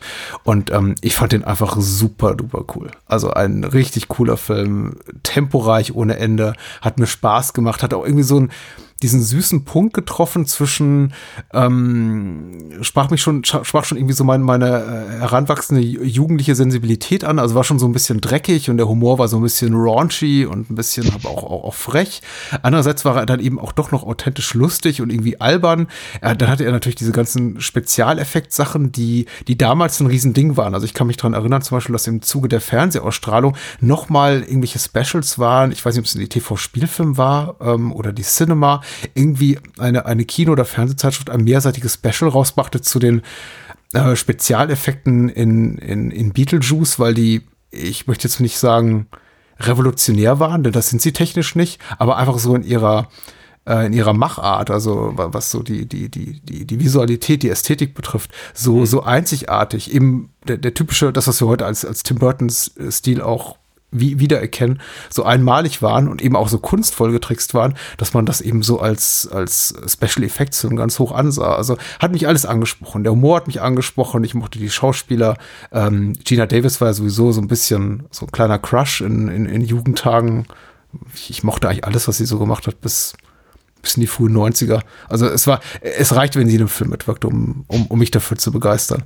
Und ich, ich, ich liebte einfach alles an, an Beetlejuice, ähm, inklusive des, des Vorspanns, den ich für immer noch für einen der besten Opening Credits der 80er Jahre halte. Vielleicht überhaupt. Also, Ja, ja. ja, doch durchaus, ja. Mhm. Und ich war darauf gespannt, wie es jetzt geht mit einem Wiedersehen, weil ich habe ihn wirklich lange, lange Zeit nicht gesehen und habe festgestellt, doch, die, die alte Liebe ist immer noch da und ich, ich habe wirklich richtig viel Spaß gehabt mit dem Film. Das freut Richtig mich. viel. Das Ja. ist cool. Ja. Und die Spinne am Ende der Opening Credits, das ist so irgendwie das i-Tüpfelchen. Das ist, die, die ist so perfekt. Ja. Ich, ich, ich glaube, was mich halt damals mehr beeindruckt hatte, war, war Edward äh, Scissorhands. Mhm. Ganz ehrlich sagen. So, ich, ich muss sie etwa, etwa im selben, im selben Zeitraum gesehen haben. Ähm, und ja, wir haben uns auch mal schon mal über den unterhalten, aber das kann sich ja kein Mensch mehr anhören. Ähm, Das war. was schade ist, wir sollten das vielleicht nochmal wiederholen. ja, bitte. Ja. bitte. Aber ähm, genau, und ich glaube, ich glaube, ich, ich, ich hatte eher so etwas, etwas erwartet. Vielleicht auch nichts jetzt durch Winona Ryder, weil das war halt dann doch eher so ein Crush meinerseits. Mhm. Ähm, und ähm, mir, mir, mir fehlte halt, glaube ich, damals zumindest eben, sagen wir mal, die, die bittersüße äh, Sicht auf, auf, auf, auf, die, auf, auf, auf solche Dinge, Ja. die und ich, ich fand ich fand halt immer gerade gerade Lydia äh, fand ich halt so glaube ich so ein bisschen ertappt in meiner in meiner in meiner eigenen äh, äh, Gothic Persona Mhm. dass ich irgendwie das Gefühl hatte wie ja dieses dieses, dieses Rummopen was sie halt so drauf hatte das, ich meine das ist halt einfach hervorragend beobachtet und sehr, sehr gut getroffen. Aber ich, ich, ich fühlte mich nicht ernst genommen. Und ich glaube, das mag halt auch so ein Punkt gewesen sein. Ähm, und äh, ja, aber vielleicht, genug von damals, weil mein, meine, meine, mein Eindruck hat sich ja nun offenkundig stark geändert. Ähm, ihm wird nichts, nichts jetzt deswegen, weil ich ihn eben ja auch äh, lange nicht gesehen habe, aufgrund sagen wir, der, der mangelnden Verfügbarkeit in einer angemessenen äh, Qualität. Hm. Ähm, und als er dann irgendwann, als ich dann irgendwann auf Blu-ray hatte, äh, habe ich ihn mir noch sofort wieder angeguckt und ich fand ihn auch spontan sofort viel besser. Hm. Ähm, hat, mir, hat mir gleich viel mehr Spaß gemacht. Ähm, ich, ich würde sagen, so, so, so, so, so ein richtiger Lieblings-Burton, glaube ich, wird er auch, auch weiterhin nicht. Ähm, aber er hat eben sehr, sehr viel Schönes. Und es fängt halt tatsächlich, du hast völlig recht, es fängt halt gleich mit dem, mit diesem wunderschönen Vorspann an, äh, der eben auch äh, gleich mit Danny Elfmans Stimme anfängt, was ja, ja. Sagen wir mal, zu dem Zeitpunkt noch voll in Ordnung war, weil es gab Oingo Boingo noch und so und, und mittlerweile ist es halt eher selten geworden, seine Gesangsstimme zu hören. Mhm. Äh, aber dass er eben äh, äh, eine, eine, eine etwas spookige Fassung von äh, vom ähm, Banana Boat Song. Ja, dann über dem Geffen-Logo noch einbindet. Oh ja, das ist. Das ist schon sehr, sehr cool. Und dann eben diese, diese Fahrt und dann eben das, das klassische oder, oder das, was ihn halt, was, was Burton halt zu dem Zeitpunkt sehr rumgetrieben hat, äh, umgetrieben hat, dass äh, dieses ähm, das kitschige Amerikaner-Ding halt irgendwie. Mhm. Ja, und mit diesem kleinen Häuschen und dem, dem, Wald und dem, der, der Kammervater rüber und, und dann stellen wir fest, ups, nein, es ist, es ist ein, es ist ein Modell, das ist, das ist schon cool. Das ist schon eine klasse Sache. ähm, und ich muss auch sagen, die Maitlands selber äh, äh fand ich halt damals immer äh, etwas öde.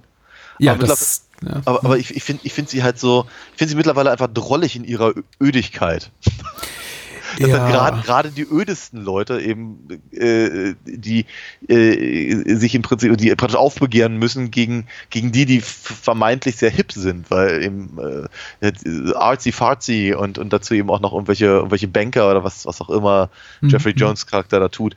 Ähm, und so, also es ist, es ist schon eine interessante Umkehrung ähm, dessen, was eben äh, Burton halt sonst so, ja. sonst so tut. Ja, ich meine, der Film drückt wirklich aufs Tempo und das geht ein bisschen zu Ungunsten der einiger Figuren. Da, da gebe ich dir recht, sie sind ähm, nicht wirklich komplex gezeichnet, äh, was der Film, was natürlich auch gar nicht Anliegen des Films ist. Aber dadurch, dass wir eben in den ersten zehn Minuten, glaube ich, erstmal fünf Minuten auf den, auf die Opening Credits verbraten, die wie gesagt wunderschön sind, und dann eben auf das Minimum so an Character Establishment, was eben so ein Film machen muss, um einigermaßen zu etablieren, worum es denn geht und sie dann sofort um die Ecke zu bringen, hat dann eben zur Konsequenz, dass wir eigentlich über die Maitlands fast nichts erfahren, außer dass sie gerade in ihrem Haus rumtüfteln, dass sie möglicherweise sich mit einem Kinderwunsch rumschlägt, vielleicht aber auch nicht. Also ich glaube, ihre Maklerin macht da irgendwie so einen Gag drüber, nicht ja, ein Gag, ja. aber irgendwie verweist darauf und äh, Gina Davis gibt ihr äh, zu verstehen, dass sie nicht darüber reden will. Er hat einen Handwerkerladen und das war es aber auch schon. Also, und die ja. beiden sind sehr beliebt in der Stadt. Handwerkerladen? Ja. Ich glaube, ich glaube, ich glaube, das ist der Laden eines anderen. Und ich glaube, das ist sein Laden. Ja. Okay.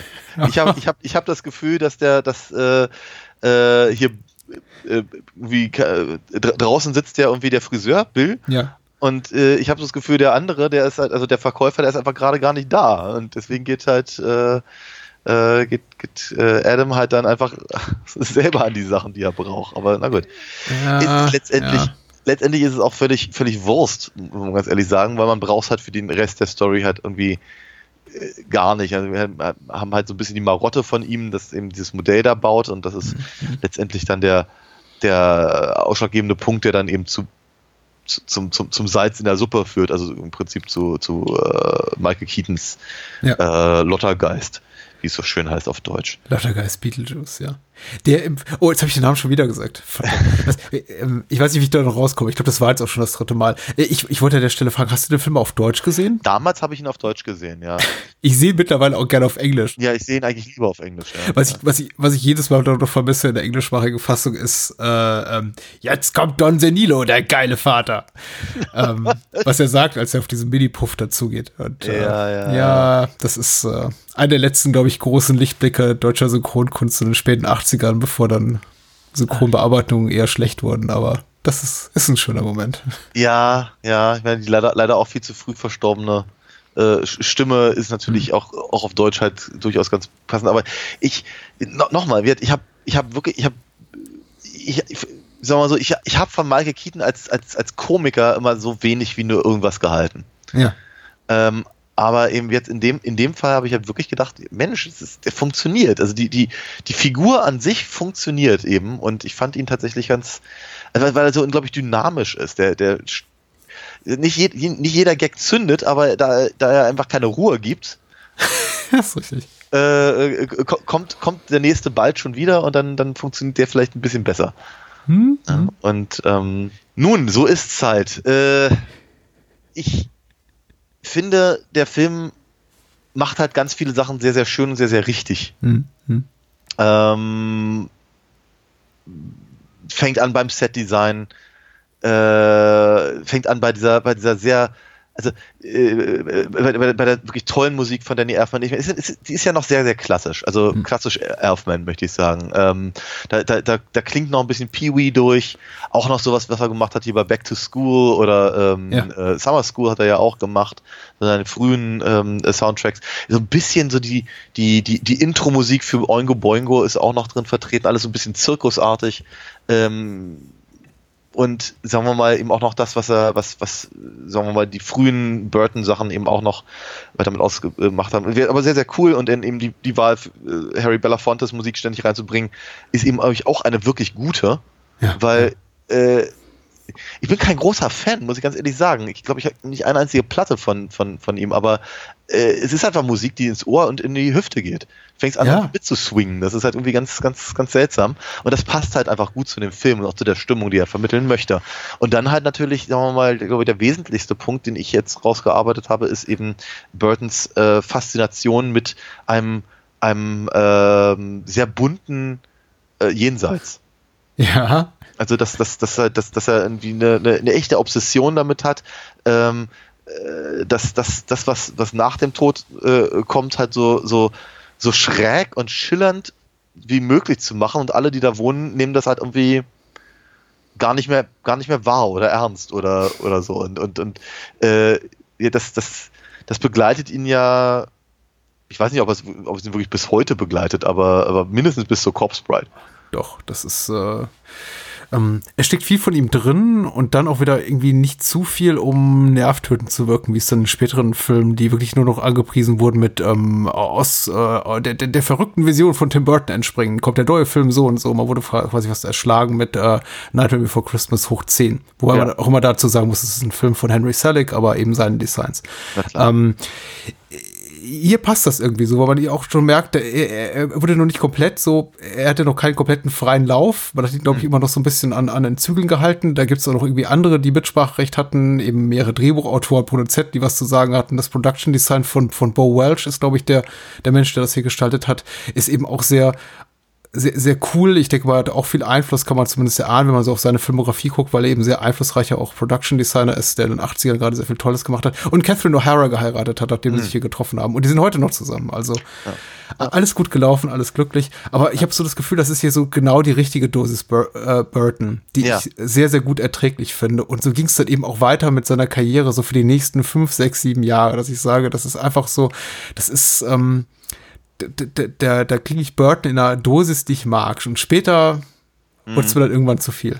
Aber hier, finde ich, ist es eben so richtig gut auf den Punkt, weil eben auch all das drinsteckt, was er eben gut kann. Auch Animationen, Stop-Motion-Animationen, ähm, eine ganz große Vielfalt auch an, an Spezialeffekten und Designs, die er hier verarbeitet. Er hat ja irgendwie mehrere Kunstwelten hier, hat eben dieses umgestaltete Haus, äh, nachdem hier die Familie Dietz eingezogen ist und eben hier Delia das an ihren Vorstellungen umgemodelt hat. Er hat eben hier diese, dieses Jenseits, er hat diese, diese Wüstenlandschaften da mit den Sandwürmern. Das mhm. ist ja auch alles unglaublich unglaublich vielfältig.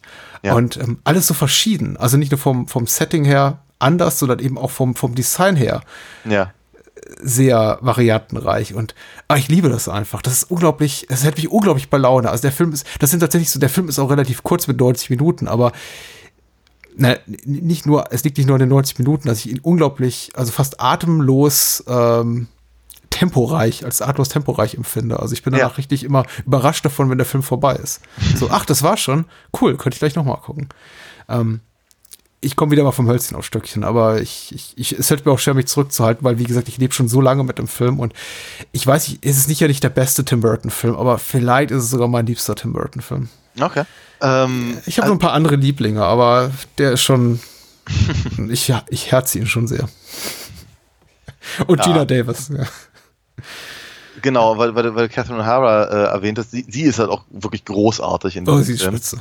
Es ist ähm, jede, jede immer, aber auch, auch da, wie, wie sehr sich mein, ähm, ähm, mein, mein eigener, mein eigene, äh, meine Wahrnehmung halt so, so, so geändert hat, weil ich fand sie so unglaublich anstrengend, Mhm. äh, ähm, als, als ich sie damals gesehen habe. Und ich meine, sie soll ja auch anstrengend sein, Ja. aber eben wirklich nicht erträglich anstrengend für mich. Ähm, ähm, aber mittlerweile finde ich, ich finde sie so toll. Sie ist so großartig. Wirklich jede einzelne Szene, in der sie, in der sie äh, da, äh, halt dabei ist, ähm, sprüht sie halt in dieser Rolle und, und äh, ist, ist wu- wundervoll. Und wenn sie dann eben irgendwann in, in, in Deo aus, ausbricht, ist es halt so auch, auch so, so verdient halt Mhm. wieder. Das ist toll. Sie sind sowieso alle in, in, in wirklicher Hochform. Also klar, Alec Baldwin und Gina Davis sind halt freundlich, nett, Attraktiv. uninteressant. Nett anzusehen, sehr schön genau. anzusehen. Aber, aber, aber, aber eben, sagen wir mal, wich, wichtig für die Handlung Mhm. und dann, dann ist auch wieder schön, also man, man stört sich nicht an ihnen, aber, Man stört sich nicht. ne, aber eben äh, Catherine O'Hara ist halt, ist halt wirklich echt super. Äh, Jeffrey Jones äh, äh, kriegt auch, also gerade gerade in dieser, in dieser Phase seines Schaffens deutlich zu wenig Liebe. Das vielleicht auch so ein bisschen an der späteren Phase seines Lebens liegt, weil Ja, das ist ja nicht so richtig lustig. Aber ich finde, ist auch einer von diesen von diesen Leuten, bei denen ich jetzt echt echt so wahnsinnig schade finde, weil ich habe ihn so wahnsinnig gerne gesehen. Ich mag, ich mag die meisten seiner Rollen und die, das meiste, was er was er so getan hat. Also schon schon wieder erwähnt, Amadeus ist brillant. Ja, Ähm, natürlich.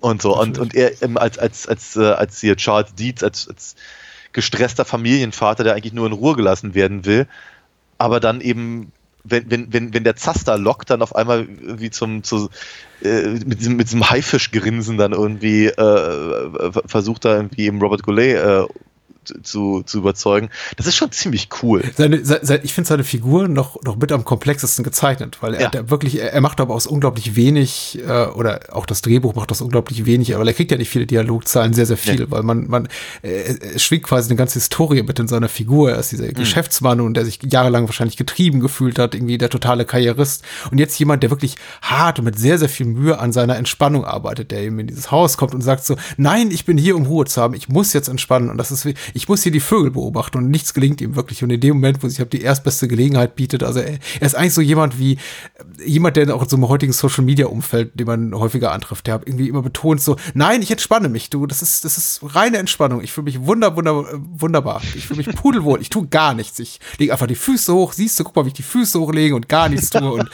aber in Wirklichkeit natürlich bei erster Gelegenheit, die man so ein altes Farmhaus entdeckt, sagt, hm, da könnte man doch auch eine Spielhölle draus machen. So. Äh. Schon sehr toll, schon sehr toll. Ähm, überhaupt die Dietzes sind eben tatsächlich die interessanteren Figuren. Was das, was tatsächlich so eine Wahrnehmung ist, die bei mir komplett umgeschlagen ist. Früher, als ich jünger war, den Film erstmals sah mit zwölf, sagen wir mal, Pi mal Daumen, äh, fand ich natürlich die, die, die Maitlands waren für mich die großen Sympathieträger, auch weil eben die Handlung sie so etabliert als diejenigen, die, die, die man quasi der, die, das, das Happy Ending wünscht. Ja, und klar. äh, heute gucke ich auf den Film und denke mir, ja, die sind klar, sind Delia und Charles merkwürdig und Otho, ähm, ihr, der, der, der Bruder von Delia. Ähm, auch Ach, das ist ganz, der Bruder? ich meine, es ist ihr Bruder. Okay. Das ist eine interessante, ja, ich habe mich immer gefragt, warum der eigentlich so bei denen rumhängt, aber ja. Ja. Es muss ja irgendeinen Anlass geben, deswegen. Also ich hatte eigentlich, ich hatte eigentlich, eigentlich gedacht, das ist einfach wirklich nur, nur ihr, ihr, ihr Innenausstatter. Also, also. Kann ja auch sein. Vielleicht kommt noch eine zufällige Verwandtschaft dazu, aber äh, ver vermutlich nicht. Ja. Aber, diese- naja, äh, Er hat auch einen anderen Nachnamen, also. Aber Glenn Shaddick spielt ihn ganz toll, wollte ich nochmal ja, sagen. ja, ja, in der Tat. Genau. Ja, Winona Ryder ist eben auch, auch wie soll ich sagen, sie, sie, auch schon damals war sie eigentlich eine bessere Schauspielerin als das, was ihr die Rolle halt so, so zur Verfügung gibt. Mhm, mhm. Aber äh, sie, sie sie, sie, sie kaut jede Szene. Also von daher ist, äh, Ja, ja. ist schon, sie ist, sie, ist- sie, sie, sie ist schon sehr, sehr Lydia da halt in, in dem, in, in dem, was sie da, was sie da so tut. Aber äh, klar, wenn man, wenn man halt mal guckt, eben, ähm, eben nochmal Edward Scissorhands ähm, oder äh, ähm, Heathers natürlich oder Mhm. was, was sie alles so in diesem, Zeit, in diesem Zeitraum halt gemacht hat. Ähm, ja, da, da, hat sie, da hat sie mit Lydia halt nicht so viel zu tun. Aber tro trotzdem funktioniert es funktioniert zumindest in dem, in dem, in diesem, diesem, diesem halb-Gothic Genre, in dem Ja, ich halt wollte Tim gerade Burton sagen, ich, ich wollte gerade sagen, wir waren 88 keine Goth-Mädels. Ich glaube schon für die Generation hier junger, junger Frauen, die eben in, auch in diese Richtung gingen, ihre Sensibilität betreffend, war sie schon, glaube ich, so, ein, so eine Art Vorbild. also, Ja, aber eigentlich, Hab- war sie, aber eigentlich war sie eher eine Parodie. Ne? Also von daher. ja, das ist richtig, aber sie trägt schon so authentischen Weltschmerz in sich. Äh, was, was auch ein interessantes Element ist des Films, was man heutzutage, also wahrscheinlich war 88 das letzte Jahr, in dem man Hollywood-Film, große Hollywood-Produktion machen konnte mit dem PG-Rating, in dem eben nicht, nicht nur Witze, in dem eben äh, Selbstmord mehrfach referenziert wird und eben auch sogar mal Witze drüber gemacht werden.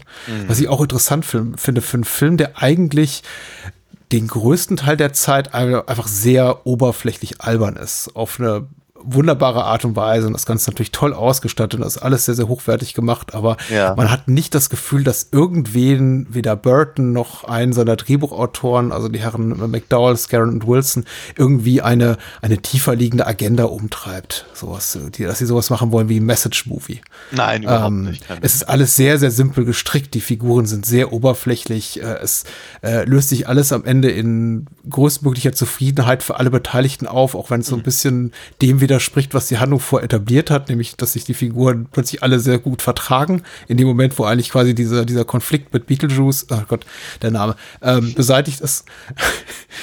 ähm, aber zwischendurch eben, ja, Suizidwitze, inklusive hier der Rezeptionistin, äh, der im, im Empfang da, im, im Totenreich, die sagt, Ja, ja, ja, ja. ich hatte mal diesen kleinen Unfall. und ich saß natürlich als Elfjähriger davor und dachte, was ist der Gag? Ist sie auf, ist sie in, ist sie in Messer gefallen oder was für ein Unfall? Na gut. Ja. Aber Der Film wächst mit mir mit, sowas finde ich immer gut. Oder mit meinem Verstand. Sehr schön. Ja, also ich, das, das zum Beispiel auch, irgendwie, ich fand, ich fand ja, äh,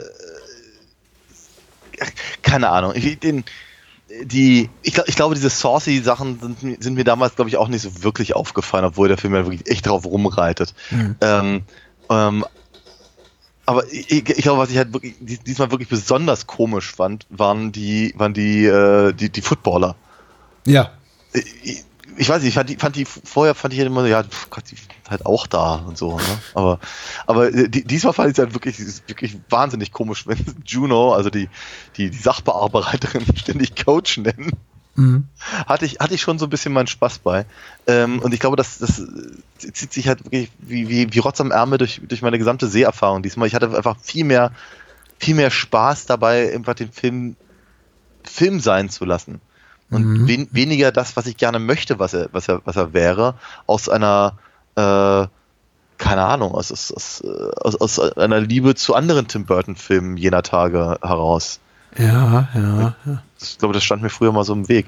Und diesmal eben überhaupt nicht. Und ich fand eben diese ganzen, ich fand äh, das, das ganze, äh, nochmal, wie- dieses, diese Design, äh, wie sagt man, diese, diese Manie im Prinzip. Also, wenn sie, keine Ahnung, wenn, wenn eben dann die Großaufnahme von dem Modell ist und eben die, äh, der, der, der, der Rasen, der lie- liebevoll aufgeklebte Rasen dann eben einfach nur so sehr, sehr, sehr, sehr große Gummimöpsel äh, sind und sowas. Das ist, was wunderschön, wunderschöne Idee.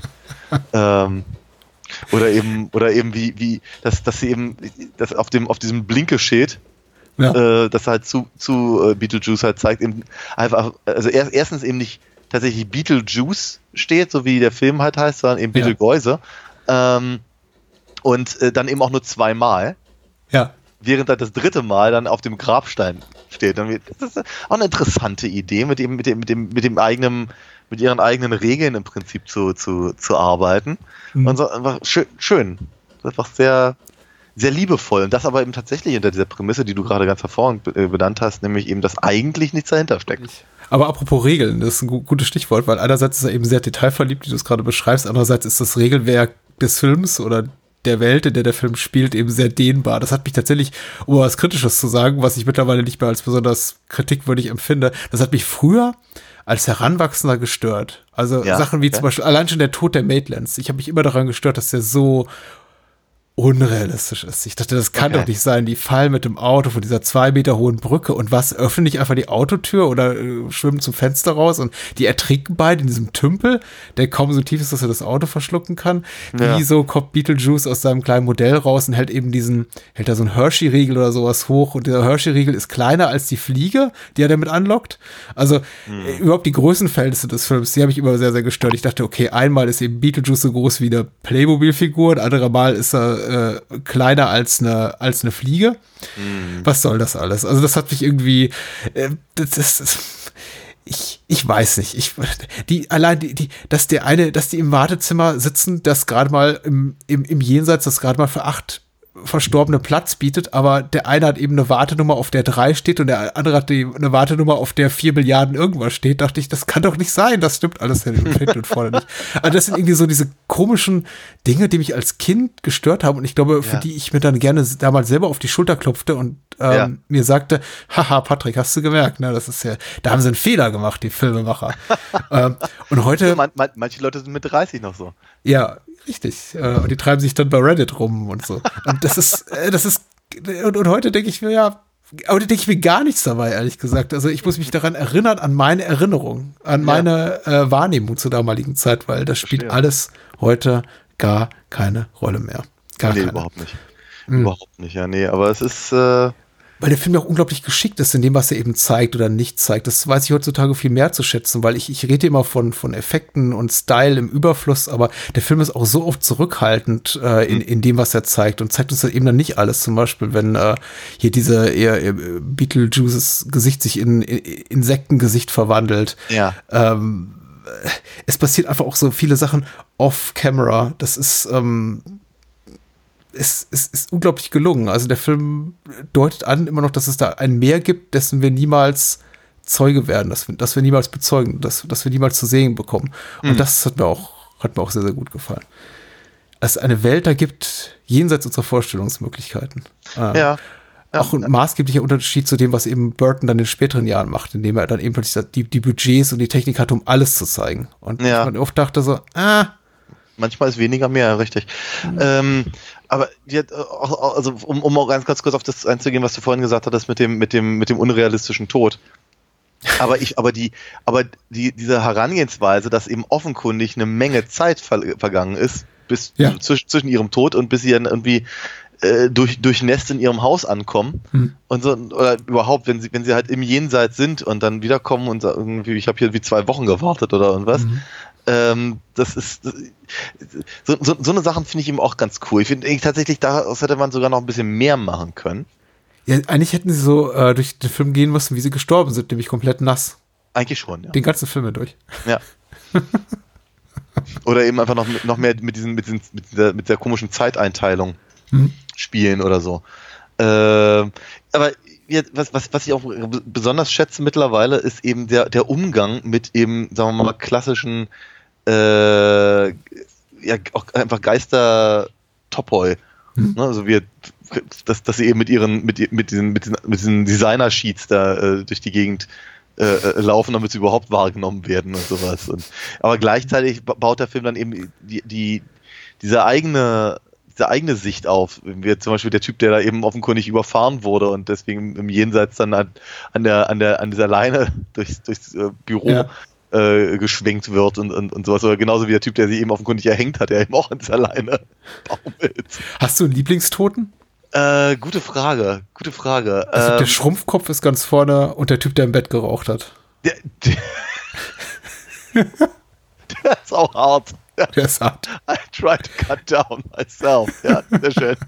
Er hat doch noch dieses zittrige, er hat noch dieses zittrige Händchen, da zeigt sich wieder unglaublich viel Liebe zum Detail. Also wie er diese Zigarette da rausschüttelt und äh, also diese, diese, diese nervösen Raucherhände, die so der nächsten Ziga Zigarette gieren, das ist, äh, Ja, ist ganz ja, gut ja. beobachtet. Aber wie, gesagt, ich, da, da ich halt dies, dieses Mal zum ersten Mal den, den, den Erhängten gesehen habe, Mhm. also wahrgenommen habe, äh, äh, war, war der halt auch ganz, ganz oben in meiner, meiner Liste. Der macht ja nichts. Der ist einfach einmal für, für eine Sekunde zu sehen oder sowas. Ja, Aber ich stimmt. fand es einfach so schön, wie der halt irgendwie irgendwelche Büromemos halt verteilt, während er an seinem Strickbaum ist. Ja, was für ein Schicksal, wie furchtbar ist das denn, ja. Ja, ja aber ich meine, immerhin hat er einen Job, ne? Also Ja, ja. ja, ja, ja, ja. Aber sowas, sowas, sowas mag ich halt schon. Das ist ganz, ganz, das ist nett. Mhm. Ich wollte mal kurz auf die Banana-Boat-Sequenz zu sprechen kommen, weil ich glaube, sie ist schon ein, ein, ein konzeptionelles Wagnis. Das ist mal etwas, was mir jetzt ganz deutlich aufgefallen ist, dieses Mal. Etwas, über das ich nie so mit so einem analytischen Blick nachgedacht habe, groß bei, bei früheren Wiedersehen mit dem Film. Aber mir jetzt schon dachte, ähm, das muss ja im Drehbuch gestanden haben und dafür tatsächlich einen, einen Cast zu gewinnen an Schauspielern, die ja auch teilweise etablierte Charakterdarsteller sind und bestimmt jetzt auch nicht jeden, jeden Quatsch mitmachen.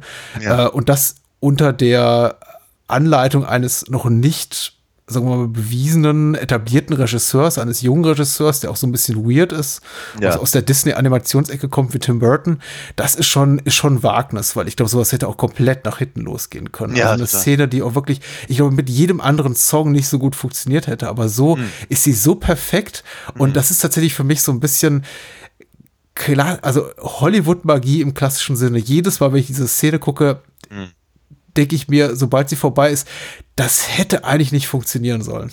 Ja. Das hätte eigentlich, das ist, das ist so albern. Das ist einfach so albern. Ja, es hat- Inklusive es hat- dieser, dieser Punchline mit diesem Krabbencocktail. Ja, aber es hätte, es hätte, es hätte eben auch, aber, die- aber die Punchline ist, glaube ich, das Wichtige da dran. Weil es, es, hat, es hat eben diese, äh, es hat eben auch einen leichten Cringe-Faktor, möchte ich es mal nennen. Also so, so, ich habe so das Gefühl, das hätte nicht nur einfach nach hinten losgehen können, sondern es hätte eben auch wirklich, also nicht, nicht albern, sondern peinlich sein können für alle Ja. Beteiligten. Weil es ist eben natürlich so, dass eben, äh, äh, also Catherine, Catherine O'Hara ist toll, ähm, aber wenn eben die anderen mitmachen, die eben, sagen wir mal, vielleicht nicht unbedingt ihre Klasse haben oder eben auch Jeffrey Jones' Klasse, äh, obwohl sie auch toll sind, aber trotzdem ist hätte, äh, da, mh, also ich, ich denke, ich denke, ich denke da an diesen, an diesen komischen, an diesen komischen äh, John Ritter-Film, in dem er da irgendwie durch verschiedene, verschiedene äh, äh, äh, Filme zappt. ja, ja, ja, ja. Ah, wie hieß denn der? Mom und Dad retten die Welt oder so ähnlich? Ist, ist das der? Hieß ja nicht sogar Zapped? Nee, der hieß nicht Zapped, das war doch ein anderer Film. Ja. Ähm, Äh. Aber wir, okay, wir, wir beide wissen, wovon wir. ich weiß genau, welchen Film du sagst. Das ist ein Film, der auch konzeptionell, der auch im Papier super klang und der total doof war. Genau. Bisschen wie die Einsteiger.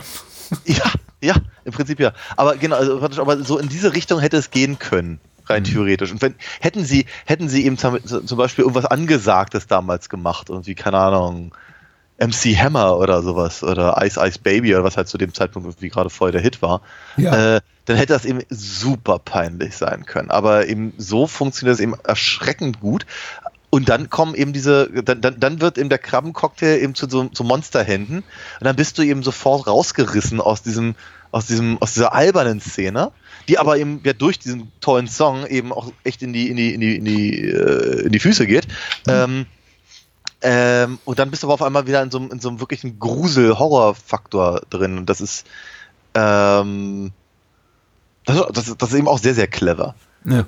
Und dann ist es wiederum sehr interessant, dass es eben nicht funktioniert, dass sie, dass sie eben nicht äh, äh, damit die Dizes ähm, aus, dem, aus dem Haus jagen, sondern dass die sich darüber freuen, weil sie haben hier draußen auf dem Land endlich mal was geboten bekommen. Ne? Ja, das ist tatsächlich ein schöner, einer einer der wenigen, sagen wir mal, narrativen Hakenschläge, die sich der Film leistet, weil ei eigentlich geht er in eine relativ eindeutige, vorhersehbare Richtung lange Zeit. Und dann kommt dieser Moment, in dem eben Lydia und die Maitlands äh, zu ihrem Schrecken feststellen müssen, okay, das war, das, es hat nichts geholfen. Was, Ja. was, was machen wir jetzt? Das hat mich damals irgendwie tatsächlich auch überrascht. Das fand ich immer sehr, sehr, sehr, sehr cool. Ich hab's, ähm, Wobei ich, ich es stimmt gar nicht so. Ich glaube, ich war damals eher frustriert. Mittlerweile finde ich es cool, weil sich eben dann auch für mich heutzutage komplett nachvollziehbar rausstellt, die Dietzes sind gar nicht so schlimme Menschen. Und bei nüchterner Betrachtung, wenn man sie eben mal einen Augenblick nicht durch die Augen der Figuren hier von Alec Baldwin, Gina Davis oder Winona Ryder betrachtet, sind äh, Charles und Lydia, also Catherine O'Hara und Jeffrey Jones, gar nicht so, so schreckliche Menschen. Otho ist ein bisschen nervig, klar, aber auch er hat eben seine Grenzen und er rennt dann eben auch weg. Also das sind keine, keine Schurken, keine Bösewichter im klassischen Sinne. Und ich Hm. gönn's ihnen auch am Ende irgendwo, dass sie in diesem Haus leben und ihren Ja. Spaß haben und sich verwirklichen können und Jeffrey Jones vielleicht ein bisschen Ruhe findet und Lydia ihre, ihre blöde Kunst machen. Also ihre blöde, die ist, ist gar nicht so schlecht. Nicht Lydia, sondern Delia. Delia, Entschuldigung, ihre, Ja. ihre Kunst machen kann. Äh, der Film mit John Ritter hieß übrigens Stay Tuned, alternativ deutscher Titel Höllische Spiele und Jeffrey Jones spielt da den Schurken drin. Ja, ja, ja, ja. Vielleicht, vielleicht musste ich deswegen auch dran denken, ja. Ja, ja. Äh, Jeffrey Jones wird sicher nochmal auf, aufschlagen und wir werden immer daran erinnern, was er für ein furchtbarer Mensch ist. Aber er ganz toll war in den 80ern. Nicht zuletzt in Howard the Duck, unser aller Lieblingsfilm. ja. Ich renne jetzt auch, glaube ich, ein bisschen im Kreis, weil ich über Beetlejuice äh, sch schwärmen kann, noch und nöcher, aber ich glaube, nichts wirklich Neues für Fans des Films beitragen kann, also zur Debatte um den Film beitragen kann, die es eigentlich nicht gibt. Ich glaube, es ist Ja. auch ein, ich, ich bin überrascht davon, dass der Film überhaupt von irgendwelchen Kritikern, damals zeitgenössischen Kritikern Ende der 80er Jahre, negativ wahrgenommen wurde. Weil selbst wenn man dann feststellt mit Blick auf Beetlejuice, das ist nicht mein Humor, das ist nicht mein Geschmack, mir ist das zu überkandidelt. Er ist einfach inszenatorisch, technisch, schauspielerisch, musikalisch ganz klar, auf jeder Ebene, auf jeder künstlerischen Ebene so gut gemacht. Es ist, ähm, man kann sagen, ich mag, ich stehe nicht so auf die Art von Film, mir fehlt da ein bisschen das Herz vielleicht, der Humor ist mir zu quatsch, zu, zu albern. Du hast ja auch vollkommen recht, wenn du sagst, die, diese etwas tiefer gehende emotionale Ebene fehlt hier. Ähm, wo, wobei ich durchaus mitleide, wenn hier äh, die Maitlands vorzeitig altern. Das finde ich immer ein sehr, sehr, sehr rührender Anblick, wenn sie ihren alten Masken da, da hängen Ja, ja, ja, ja. richtig, über ja. dem Tisch. Aber ähm, ich finde den einfach so gut gemacht, ich kann mir gar nicht vorstellen, wie, wie, wie man diesen Film ernsthaft als, als schlecht empfinden kann, wahrnehmen kann. Ja, nicht schlecht. Schlecht sicherlich nicht, nee, aber eben, wie hat das, äh, hat das irgendjemand gesagt? Hm, Ja, es gab schon Negativkritiken. Weniger, aber es, es gab sie. Okay. Ja, nee, aber. das Lexikon des internationalen Films sagt, handwerklich solide inszeniertes Horror-Grusikel, was auch immer ein Horror-Grusikel ist, das glaube, trotz einiger gelungener, ja, stimmt, das trotz einiger gelungener Ansätze Charme und parodistischen Schwung weitgehend vermessen lässt. Siehst du? Seufz. Ähm, genau. Ich, ich, ich, ich, auch das ist natürlich keine, keine wirklich neue Erkenntnis und, äh, und so, aber ich fand, ich, hab, ich freue mich aber trotzdem immer über diese Caligari-Ansätze im Ja. Design. Die, Ja. die, äh, ich meine, die, die hat er ja auch, die hat er ja ständig. Ne? Das ist ja, ist ja, ist ja auch so ein, so ein, so ein, so ein, so ein Ding, was eben, was ihn halt irgendwie äh, regelmäßig umtreibt. Aber ich glaube eben auch selten so konsequent wie hier. Wenn Mhm. eben nicht nur, also äh, hier der, was ich, der, der, der Kamin dann halt einfach so komisch schräg ist, aber eben, sondern die, sie eben zeitweilig wirklich durch, durch eben offenkundig das, äh, das Kabinett halt quasi wandeln, Ja. äh, auf der Suche nach der sechsten Tür und so, das, das ist halt, aber das ist schön. Das ist, äh, ja, da, da, damals halt eben auch wirklich seit irgendwie 80 Jahren nicht gesehen, sowas. Ne? Und Mhm. ähm, war, war schon nett. Äh, danke, Martin, für die Nominierung und danke an alle anderen, die den Film gewählt haben. Und äh, tut mir leid für all die Filme, die nicht gewählt wurden, aber vielleicht das nächste Mal. Und äh, war, war doch ein gutes Halloween-Programm, oder? Ich finde ja. Ich habe mich Ja. auf jeden Fall sehr, sehr, ich mich nicht gegruselt, aber ich habe mich doch sehr, sehr angemessen unterhalten gefühlt im, äh, äh, in, in dieser Jahreszeit. Angemessen unterhalten gefühlt, ja. Ich, ich freue mich auch auf nächste Woche. Was haben wir denn nächste Woche, Daniel? Ja, nächste Woche wird's äh, wird's mal wieder etwas, also etwas blockbusterigeres und äh, aber Wobei der war auch schon blockbusterig. Also nicht so teuer, Ja. aber ja, ist erfolgreich. Ja, ja. Aber, äh, aber auf jeden Fall ist es eben, äh, sagen wir mal, der Abschluss einer weiteren unserer kleinen Mini-Reihen. Wir haben ja irgendwie dieses Jahr nichts, nichts riesengroßes gemacht, also kein, kein Bond oder sowas. Oder eben, sagen wir mal, nur noch die letzten paar Auswüchse der, äh, der, der Skandalfilme und sowas. Aber wir haben halt dann doch angefangen, zumindest über Star Wars zu reden. Und entsprechend läuft dann nächste Woche bei uns der dritte Krieg der Sterne, die Rückkehr der Jedi-Ritter. Aus dem Jahr 83. 80. 80, ja. Von Irvin Kirschner, der vorläufig letzte Teil. Mal gucken, Nicht ob. Irvin Kirschner. Irvin Kirschner war der zweite. Ah, so, äh, Richard Marquand, ja. Genau. Ja, richtig, richtig, richtig. So, ähm, natürlich Ghost directed by George Lucas. Wie, Ja. Ich glaube, bei Marken ist es leichter für ihn zu argumentieren, dass man ihn vergessen solle, sollte, äh, weil ich glaube, er sich mit Marken, wenn mich die Erinnerung nicht trügt, er sich nie so gut verstanden hat. Bei Irvin Kirschner hatte er sehr großen Respekt, weil es ja so ein ehemaliger, glaube ich, Dozent war Ah. an, der, an, an der Filmhochschule. Hm. Darüber wird zu reden sein und über vieles andere. Wir haben ja bereits über Empire und Star Wars den ersten gesprochen und ich freue Genau. mich sehr darauf, weil es immer sehr, sehr gute Gespräche sind. Also Ich freue mich da auch sehr drauf, ja. die Rückkehr der Jedi-Ritter. Und nächste wir Woche. werden natürlich in, über, also wir, wir werden natürlich im Übrigen die, äh, die Version von 83 besprechen. Ja. Nicht die Special Edition, oder vermutlich werden wir sie erwähnen. Ich meine, man kommt ja nicht drum rum. Äh, Jedi Rocks. Bitte? Jedi, Jedi Rocks, Rocks, ja. Nein, nein, wir haben, wir haben jetzt hier die alte Fassung. Die hat auch einen Namen, aber ich habe sie vergessen. Laptinek, glaube ich, heißt das Lied. Oh, wow. Ja. Gott, ich bin so ein Nerd. Aber Ja. auf jeden Fall. Auf jeden Fall reden wir halt über die, über die äh, un, unspezialisierte Fassung, wie wir sie damals im Kino gesehen haben. Also zumindest Genau. 50 Prozent von uns. Ja. Ja. Bis dann. Bye, bye. Tschüss.